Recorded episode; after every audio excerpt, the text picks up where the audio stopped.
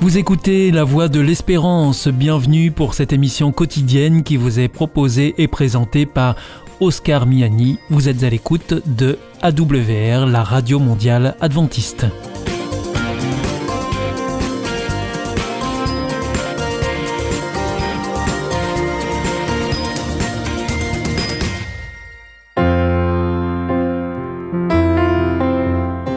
Rencontre autour de la parole, une prédication enregistrée en public en l'église adventiste de Collonges-sous-Salève. Aujourd'hui, la prédication vous est présentée par David Millard sur le thème 42%, mais où est passé l'espoir?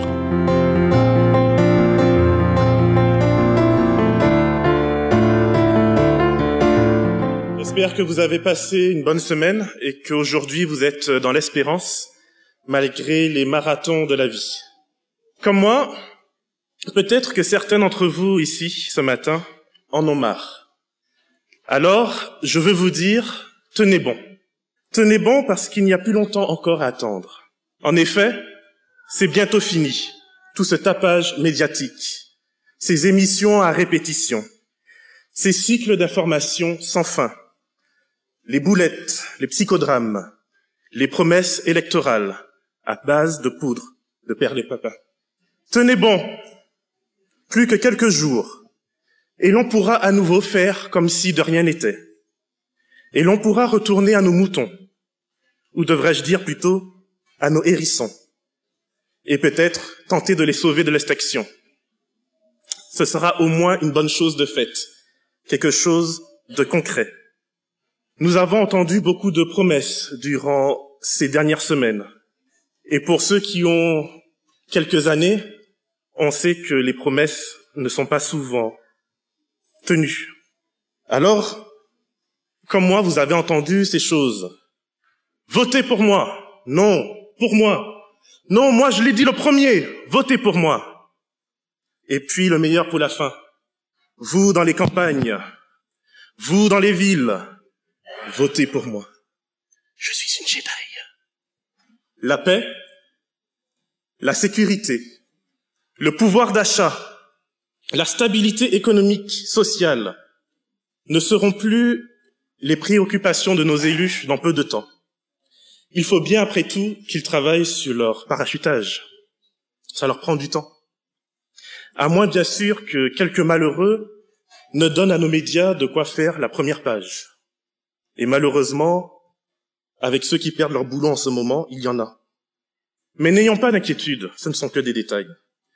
Dans cinq ans, on nous demandera à nouveau de sauver les intérêts personnels, pardon, les intérêts de la France, de faire front et chaque candidat nous assurera connaître les raisons de la frustration des Français. Et nous, on se perdra à nouveau de plus en plus en synonyme entre Front républicain et Front national. Pourtant, assez bizarrement, les choses ne vont pas si mal. D'un point de vue historique, notre société n'a jamais été aussi prospère. Égalité des hommes, des femmes, des valides et des invalides, la loi nous protège. À New York, on peut même décider de quel sexe on est. Et à ce jour, il y a plus de 13 variantes. Mais qu'importe. De mémoire, une société a rarement été aussi égalitaire. Alors bien sûr, des progrès tu feras, et des progrès il y a à faire. Mais sur l'échelle nationale et mondiale, s'il est vrai que les pauvres sont toujours très vulnérables, trop vulnérables. Ils sont néanmoins moins nombreux. Notre pouvoir d'achat augmente. Et dans les pays en difficulté, l'électricité, l'eau potable et les services sociaux sont disponibles à plus de personnes aujourd'hui qu'hier. Pourquoi donc nos experts, repris en cœur par nos médias, nous entretiennent dans des discours apocalyptiques, dignes du Moyen Âge, donnant une place démesurée à l'intolérance et au sexisme, etc. Pourquoi entretenir la peur de l'autre, de la religion, de la liberté d'expression, d'une opinion politique?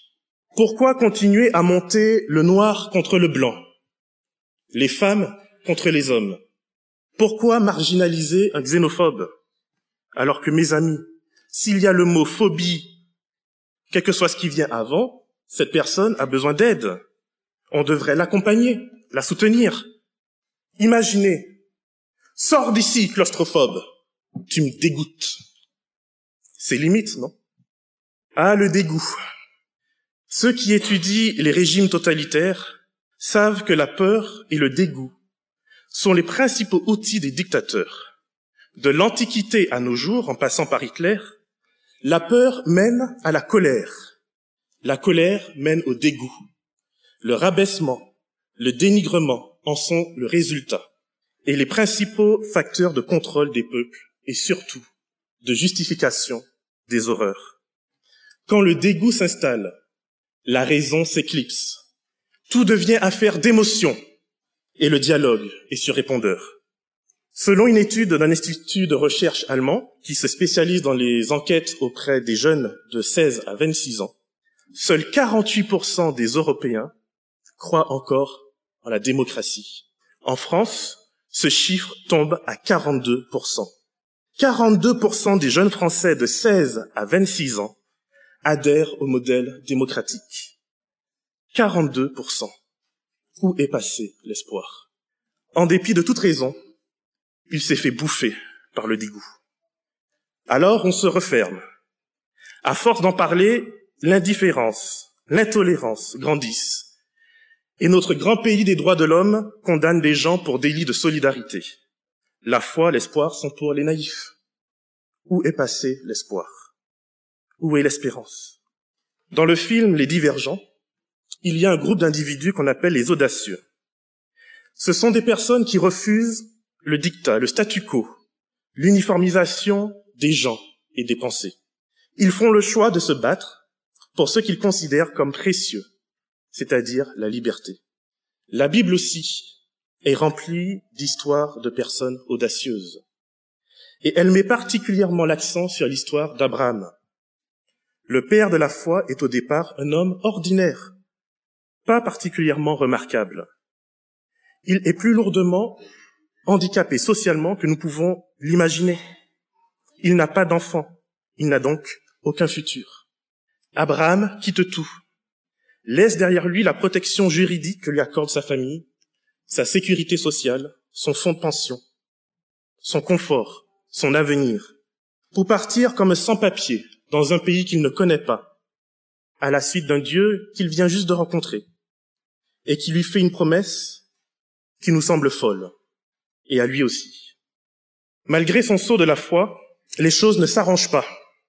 À peine est-il arrivé à Canaan qu'il est accueilli par la famille, par la famine, et il fait le choix de se réfugier en Égypte, trahir sa femme et l'exposer, la marchander dans ce qu'elle a de plus précieux et de plus vulnérable.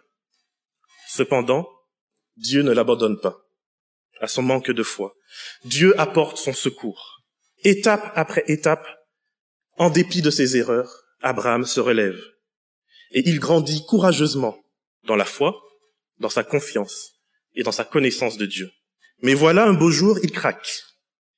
Et il va chercher la réalisation de la promesse dans le ventre de l'Égypte. Puis, l'homme qui ose négocier avec Dieu pour la vie des habitants de Sodome et Gomorre, des étrangers qu'il ne connaît même pas, envoie s'embroncher sa propre chair sa servante égyptienne et son fils mourir dans le désert. Un peu de pain, une outre d'eau, pas beaucoup plus.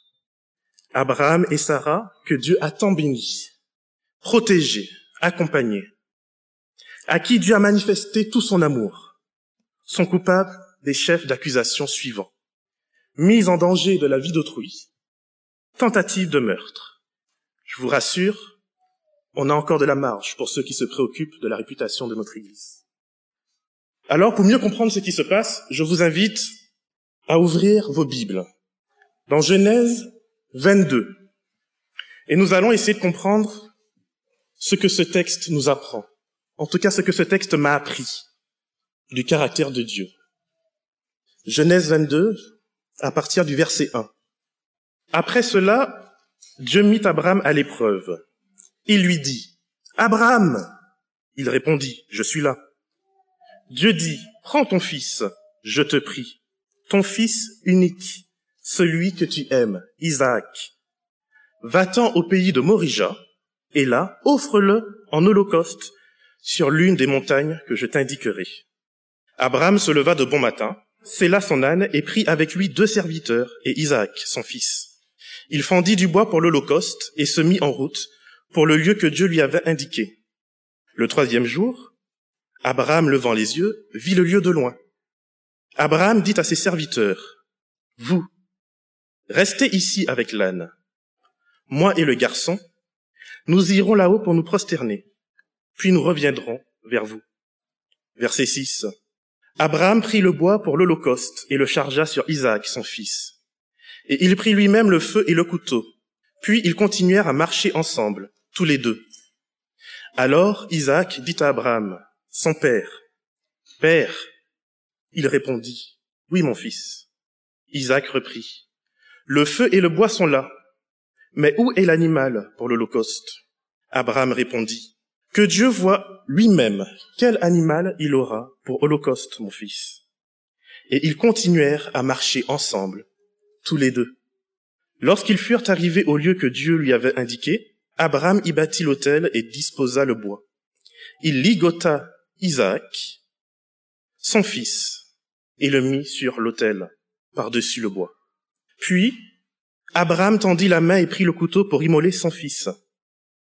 Alors le messager du Seigneur l'appela depuis le ciel en disant, Abraham, Abraham. Il répondit, Je suis là. Il dit, Ne porte pas la main sur le garçon et ne lui fais rien. Je sais maintenant que tu crains Dieu et que tu ne m'as pas refusé ton fils, ton fils unique. Abraham leva les yeux et vit par derrière un bélier retenu par les cornes dans un buisson. Alors, Abraham alla prendre le bélier et l'offrit en holocauste à la place de son fils. Abraham appela ce lieu du nom d'Adonai l'Éternel voit. C'est pourquoi l'on dit aujourd'hui, à la montagne du Seigneur, il sera vu. Dans le contexte de l'Ancien Testament, lorsqu'on nous dit que Dieu met à l'épreuve, cela veut dire qu'il nous met face à nous-mêmes. Il nous permet de faire ressortir nos sentiments les plus enfouis, les plus profonds. Il nous permet de nous rendre compte, est-ce qu'on le sert des lèvres, simplement dans l'espoir de gagner quelques points pour le paradis, ou est-ce qu'on le sert à partir du cœur, en esprit et en vérité? Telle est la question. Ce passage de Genèse 22 clôt l'odyssée spirituelle d'Abraham. Le premier appel de Genèse 12 était de partir, de couper son passé, de ses meurtrissures pour se tourner entièrement vers Dieu, sans filet de rattrapage. Le second appel de Genèse 22 invite Abraham à vivre dans le présent et de se remettre totalement à Dieu dont l'avenir lui appartient à lui seul. L'amour, mes amis, est une chose délicate et compliquée. Sans Dieu, c'est souvent un concept creux. La maman ours va nous déchiqueter sans réfléchir, sans sourciller, sans état d'âme. Si on s'approche trop près de ses petits. Et elle le fera avec tout l'amour dans le cœur pour ses petits oursons. Il y a un danger, une grande probabilité pour que l'objet légitime de notre amour ne devienne notre idole et nous transforme en maman ours. Abraham et Sarah ont sacrifié deux vies par amour pour Isaac. L'Égyptienne, qui fut un temps précieuse pour son ventre et sa fertilité, redevient rapidement l'étrangère, la dangereuse, l'opposante, la rivale. Danger pour Sarah, danger pour Isaac et danger pour Abraham. Elle, Agar, concentre le dégoût lorsque son utilité a passé sa date de péremption. Il faut alors, par tous les moyens, ôter le mal, ôter ce qui gêne, par une injustice, rien de moins. La demande de Dieu n'est pas un ordre, mais une pétition pleine de gentillesse, avec simplement une pincée d'ironie. Vous avez noté comme moi combien de fois le texte insiste sur la filiation entre Abraham et Isaac. Verset 2 par exemple. Prends ton fils, je te prie, ton fils unique, celui que tu aimes, Isaac. Verset 6. Isaac, son fils. Verset 7. Alors Isaac dit à Abraham, son père, Père? Il répondit, Oui, mon fils. Si après tout cela, on ne sait pas qu'Isaac est le fils d'Abraham et qu'Abraham est le père d'Isaac, c'est qu'on ne veut pas voir. Mais il y a dans ces paroles un constat silencieux qui ressort de ces textes. Isaac n'est pas le fils unique d'Abraham. Il y en a un autre. Où est-il? Où est ton autre fils, Abraham, que tu caches derrière Isaac? Celui dont le sort te préoccupe si peu. Sais-tu seulement s'il est encore en vie? Sais-tu si je l'ai sauvé? Un holocauste est un sacrifice que l'on fait pour acheter une faute, pour exonérer un crime, pour que Dieu demande à Abraham de lui donner la vie de son fils en holocauste, c'est qu'Abraham doit être dans des soucis sérieux. Et en acceptant les conditions de Dieu, Abraham montre qu'il accepte cette justice de Dieu. Abraham montre qu'il est pleinement conscient de la gravité de sa faute. Et que si telle est l'issue décidée par Dieu, alors il se plie à sa volonté. Il ne prend pas d'excuses. Mais Dieu, voyons, tu es un Dieu si bon. Comment peux-tu me demander une telle chose, toi le bon Dieu La Bible nous dit, lorsque le juste crie, l'Éternel entend. Et Dieu a entendu le cri de détresse d'Agar. Et Dieu demande réparation. Alors Abraham accepte la justice de Dieu. Il sait que ce Dieu est la source de sa foi. Comme Pierre, il répond, Mais où irai-je si ce n'est près de toi? Alors au verset 5, on peut voir cette foi qui travaille, cette foi qui est à l'œuvre. Il dit à ses serviteurs, nous irons là-haut pour nous prosterner, c'est-à-dire pour adorer, pour louer Dieu. Puis, nous reviendrons vers vous. Nous reviendrons.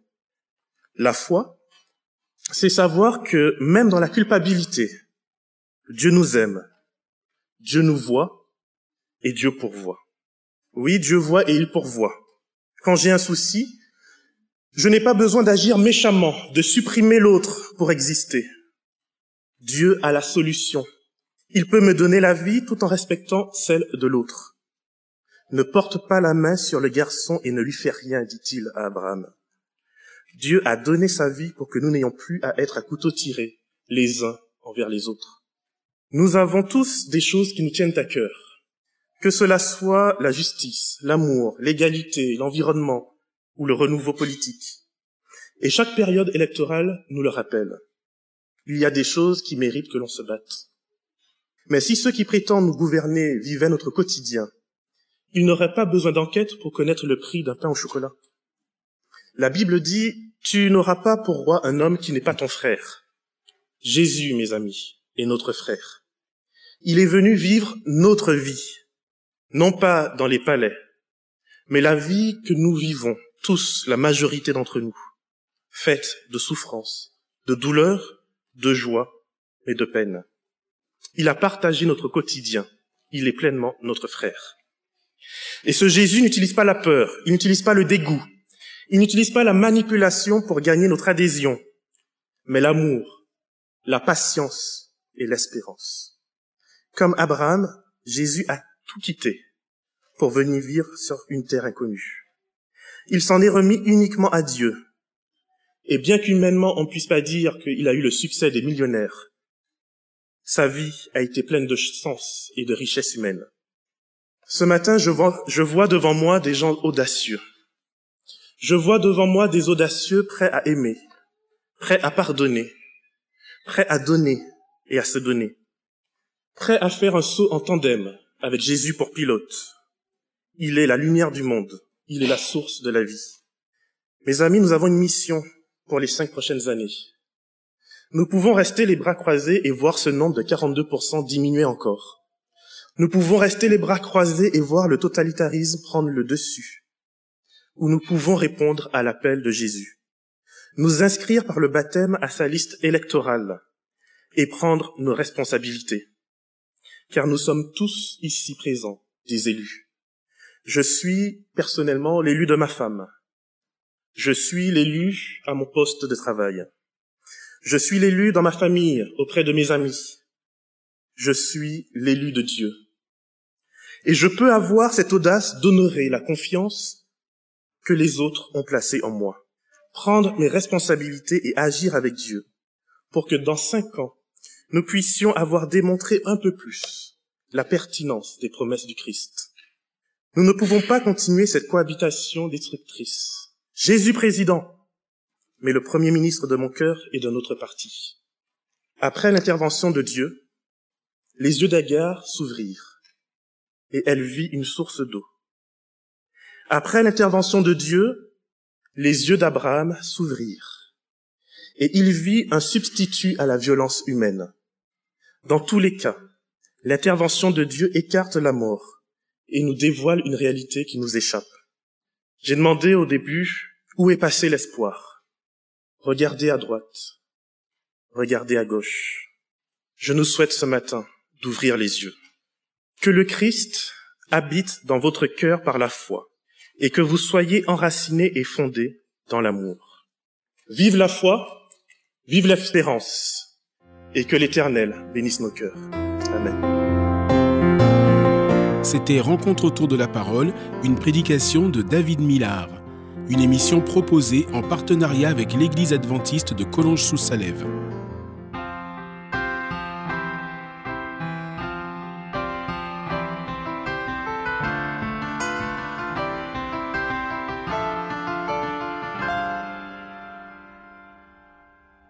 Siempre estás aquí, quiera yo o no entregarte mi corazón. Tú me quieres tal como soy.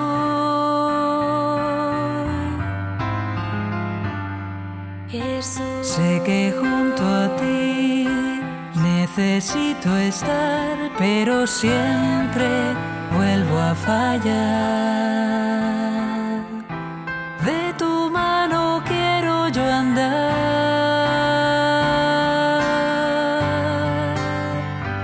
Jesús. Sin tardar, ven por mí, que me muero por tenerte cerca en tus brazos. Quiero estar sin dolor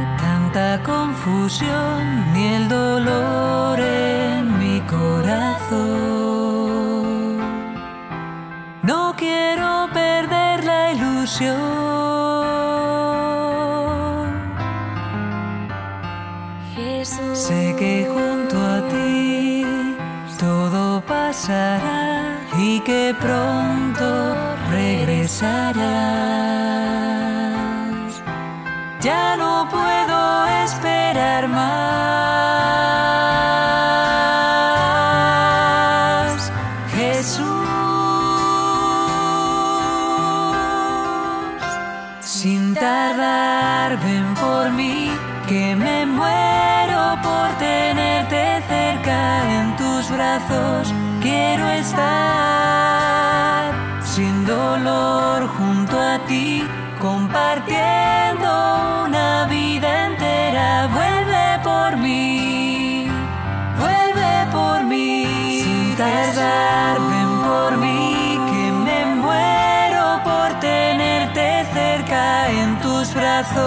Quiero estar. Sin dolor junto a ti, compartiendo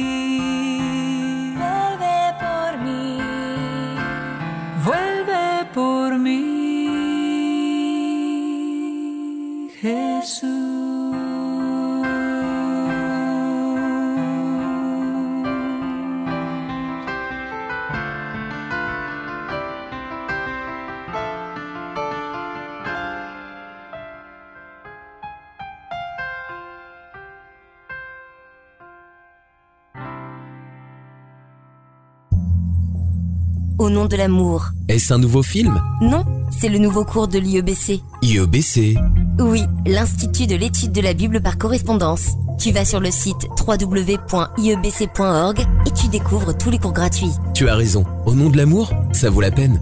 Ce cours m'a vraiment interpellé. www.iebc.org